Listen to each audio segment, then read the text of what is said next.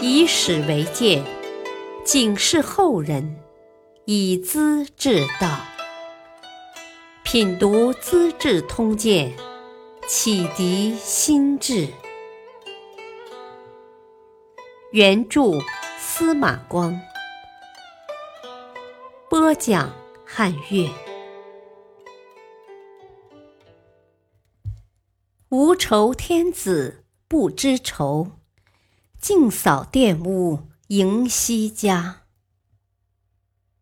北齐皇帝高纬越来越放纵了。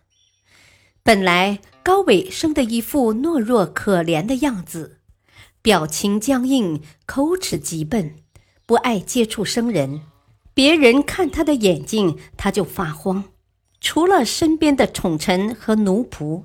很少跟人说话，连大臣奏事也不许抬头看他的脸。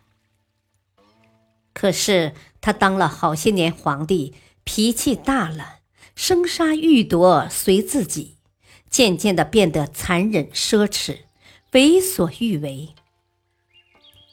嗜血杀人是他的日常行为。有一次在南苑游玩，他叫随从官吏排队点名。叫得上名字的站出来了，认不出的还有六十多人。他平静地摆摆手：“啊，你们都有罪，应该杀头。”叫警卫一律绑上，当时就杀了。南阳王高绰生性残忍，一次路上碰到一位抱着婴儿的妇女，他劈手抢过婴儿，丢给身边的猎狗。妇人大哭，他又把婴儿血涂在妇人身上，让猎狗咬死妇人。高伟将他捉拿进京，关了几天，释放出来，问他：“啊，听说你在地方上过得很快活，是怎么个快活法的？”高绰说：“啊，办法嘛，还不是跟伯父高阳学的，别的都不快活。”只有把蝎子装在缸里，再放猴子进去，看起来真过瘾呐！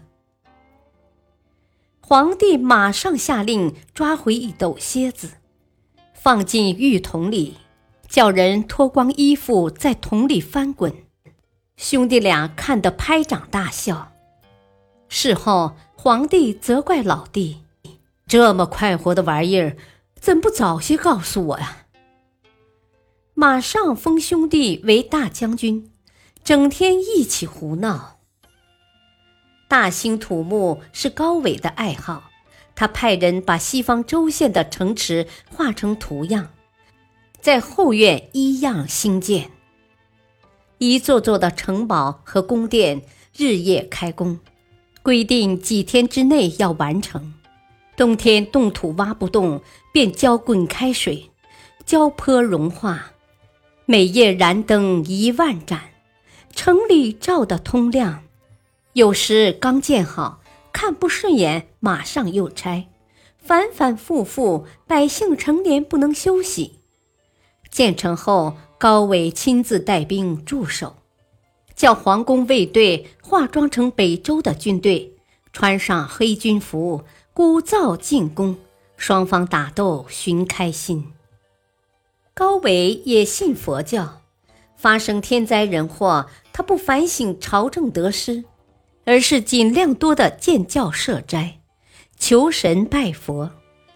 他弹得一手好琵琶，会谱歌曲，还做了一支无愁曲，组织大型歌舞乐队在宫中演唱，因此民间又给他一个混号，叫无愁天子。豪华的玩腻了，又在华林园建成了一个贫儿村，自己穿上叫花子衣服，在村里沿门行乞，觉得很快活。他把国事交给陆令轩母子，连刘桃枝这个专门拉杀人活的工具也封为王爵，其余宦官、内妻、妓女、见鬼人，也就是女巫。官奴婢全都封官授爵，有好几万人之多。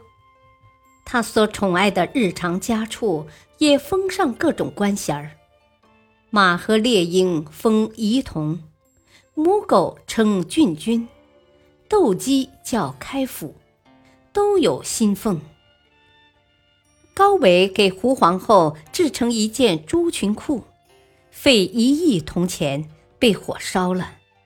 他又想给穆皇后做一条，趁去长安吊唁周太后的机会，派西域的珠宝商带三万匹锦缎，跟着使者去买珠子。北周皇帝宇文邕很厌恶，我有国丧，你来买珍珠做裙子，不是胡闹吗？不予搭理。高纬另想办法造了一件，花去无数钱财。可是穆皇后色衰爱弛，高纬又看中她的侍婢冯小莲，封为淑妃，发誓同生共死，早把朱库丢在一边。而他的心性品质已被宇文邕看穿，灾难行将降临了。宇文邕亲自统帅大军讨伐高纬。直接攻取高家人的老巢晋阳。高纬正在天池打猎，探马不断告急，他不相信。傍晚回报平阳已经失陷，高纬才吩咐撤围。冯淑妃拉住皇帝的衣襟儿撒娇撒痴：“啊，急什么？再杀一围也不迟嘛。”高纬拗不过：“啊，好好，就听你的。”敌军已在百里之外了，皇帝竟然听从一个妃子的话，置国家存亡于不顾，历史上是极少见的。因此，唐代大诗人李商隐就这事儿写了两首七绝诗，表示慨叹：“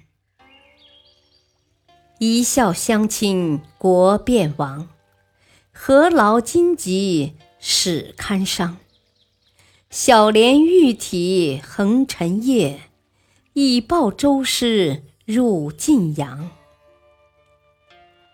巧笑之堪敌万机，倾城醉在着绒衣。晋阳已陷休回首，更请君王列一围。冯小莲和高纬。纵烈行乐的时候，北周军队已经占领了平阳，今山西临汾。诗人没做仔细考察，说是晋阳，今太原，自然不准确。反正当时形势危急，皇帝的行为太荒唐了。高纬赶忙组织反攻，包围平阳城，挖穿地道。城墙坍塌了一丈多宽，军士们想趁势突击夺回城池，高纬却下令暂停，要等冯小莲打扮好了来欣赏双方军队的肉搏战。哪知冯小莲迟迟不来，北周的军队迅速堵住缺口，齐军失去战机，没能夺回平阳。民间又说。平阳城西的石头上有神人影子，冯小莲想去观看，走近路过桥，怕周军的箭，怎么办呢？调用攻城的木头，在远处搭桥，没等人过桥又塌了，工程材料不够，只好退军。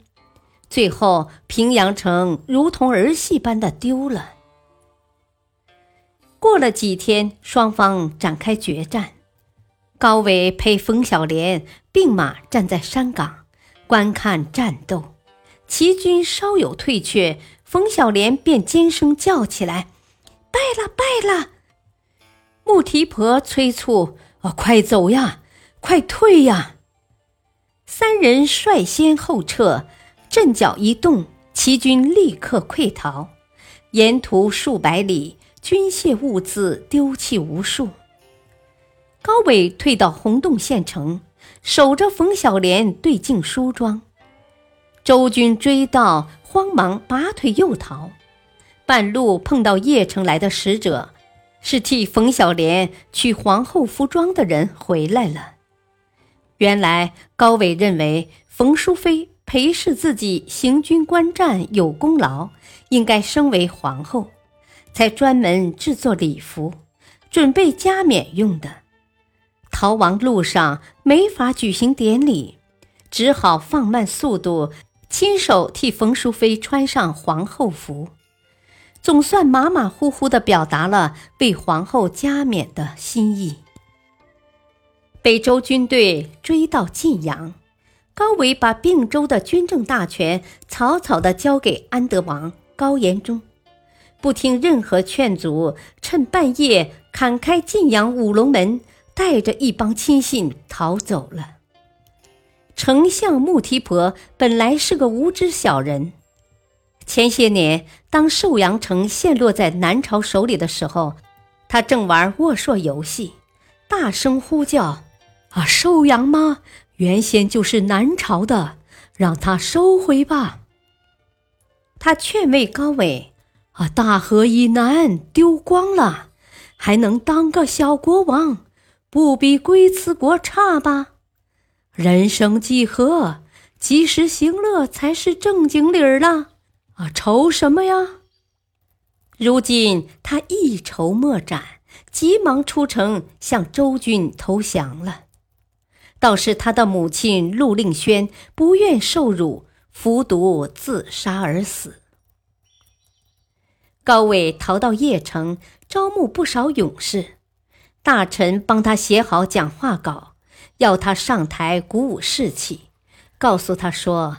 啊，陛下讲话一定要慷慨激昂，流眼泪，才会感动别人的。高伟走上台准备讲话，临时慌乱，摸不到稿子，把叮嘱的话也忘了。眼前那么多人望着，一阵紧张，话没说一句，反而纵声大笑起来。陪侍的官员。也不禁笑了。将士们看他这般轻狂，哪来心思打仗？高伟又大量封官许愿，人人都做上了将军。这时，瞻望天象的人又说：“朝廷该有一场变革了。”高伟的信心已经丧失，便趁机把地位让给太子高恒。这孩子刚满八岁，夜中早就传扬着一首儿歌：“金作扫帚欲作罢，扫净玷污迎西家。”意思说得很明白，北齐快要灭亡，西边的北周军队要来了，八岁的孩子管什么用呢？大臣颜之推。薛道衡等人劝高纬去山东募兵，不然就投降南朝。高纬于是带上亲属东奔冀州，孩子皇帝也跟着向东方逃亡。北周的军队跟踪追击，到达青州南邓村，高纬的马背上驮有金子，跑不快，最后当了俘虏，被押回邺城。周帝宇文邕亲自迎接，待以贵宾的礼仪，然后送去长安。宇文邕专门下诏替胡律光平反，录用遗存下来的子孙，交回田地屋宇，指着老将军的墓碑叹息道：“唉，要是此人在世，我又怎能到达邺城啊？”同时传令拆毁高阳造的三台，材料还给老百姓，皇室占据的田园也各归其主，北齐的市民无不感激称快。这年冬天，有人告发高纬和穆提婆勾结谋反，周武帝把两家人全部赐死，只有高纬的弟弟高仁英是个白痴。高仁雅喉咙暗哑，两人免除死刑，被流放到蜀郡去了。其余没有杀死的家属赏赐给有功的将士。高延宗心中痛苦，咬牙切齿地沉默着。赐死的使者用花椒塞满他的喉咙，使他活活憋闷而死。高阶的妻子卢氏出身名门贵族，周武帝把她赐给胡思征，他深感羞耻。不言不笑，蓬头垢面，天天吃斋。胡思征只好将他送到寺院中去了。国破家亡之后，原来北齐的某些妃妾宫人穷得无以为生，只好在街上卖蜡烛。高欢用心创下的基业，竟是如此结局。恐怕是大出他之所料的。感谢收听，下期播讲天元皇帝行天杖，阳间害死小外孙。敬请收听，再会。